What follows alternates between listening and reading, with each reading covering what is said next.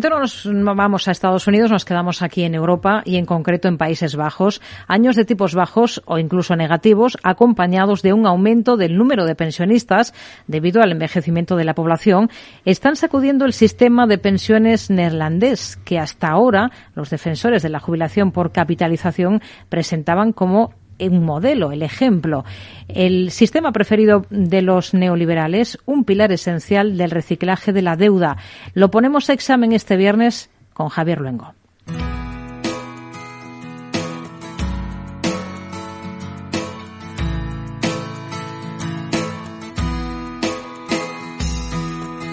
Un día llega a la calma, mi Peter Pan y amenaza. Aquí hay poco que hacer. La crisis en los Países Bajos es creciente. Con manifestaciones reiterativas que desde hace años de jubilados y empleados para oponerse a las bajadas de las pensiones. Dicen que el sistema de aquel país es el mejor del mundo, pero vamos a ver si lo explicamos. Es un sistema mixto, combina pensión pública de reparto con un sistema privado de pensiones de empleo de capitalización basadas en la relación laboral.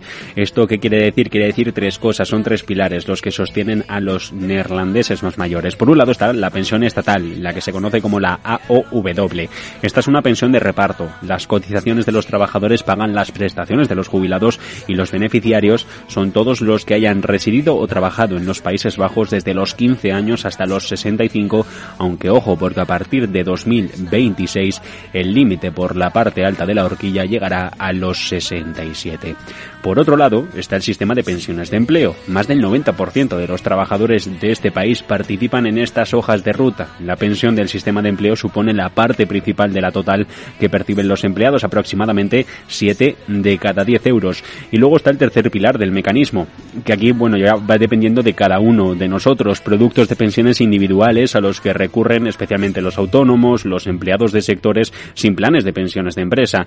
De esta forma, la gente puede ahorrar para una pensión, un pellizco adicional complementario.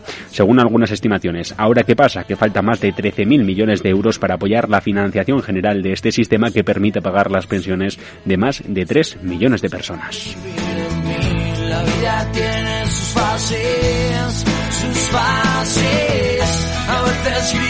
El problema es que desde la crisis financiera de 2008 la situación se ha deteriorado imperceptiblemente. Al igual que todos los demás actores financieros, los fondos de pensiones holandeses han estado sometidos a una presión inmensa. Gracias a sus enormes reservas han podido, a diferencia de los estadounidenses, mantener su nivel de beneficios y pagar las pensiones prometidas.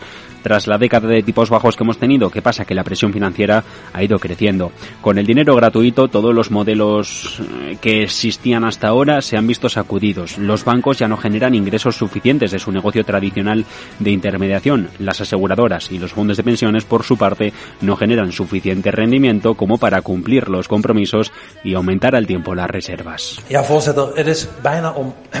Los aproximadamente 240 fondos de pensiones ya no tienen las tasas de cobertura requeridas para proporcionar beneficios. Es posible ahora que uno de cada seis tenga que reducir el importe de las pensiones que pagan. Esto es lo que decía hace unos días en un comunicado el Banco Central de los Países Bajos y por esto en el Parlamento neerlandés se han decidido por lanzar una modificación de la ley de fondos y mercados de pensiones para acrecentar los ciclos de vida de inversión de cada uno de estos vehículos. Lo que contempla el nuevo texto legislativo es que se puedan ir ajustando las carteras de inversión en función del riesgo al que se expongan los jubilados. Carteras de contrapartida que suelen también estar, por lo general, compuestas por bonos o swaps utilizados por los fondos de pensiones para cubrir las tasas de interés. ¿Qué es lo que preocupa ahora? Que la población está cada vez más envejecida, que hay menos jóvenes en edad de trabajar y la volatilidad de los mercados que compromete parte de la rentabilidad de los activos que se ofrecen a los clientes.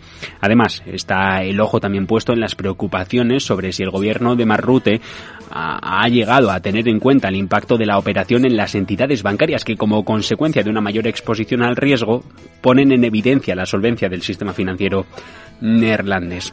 Así las cosas, se espera que este nuevo mecanismo entre en vigor en enero de 2027, con una transición que va a comenzar en poco tiempo, en julio del 23.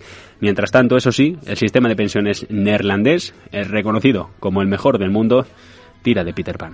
La zona mala quiere ahora descansar, que campanilla te cuide.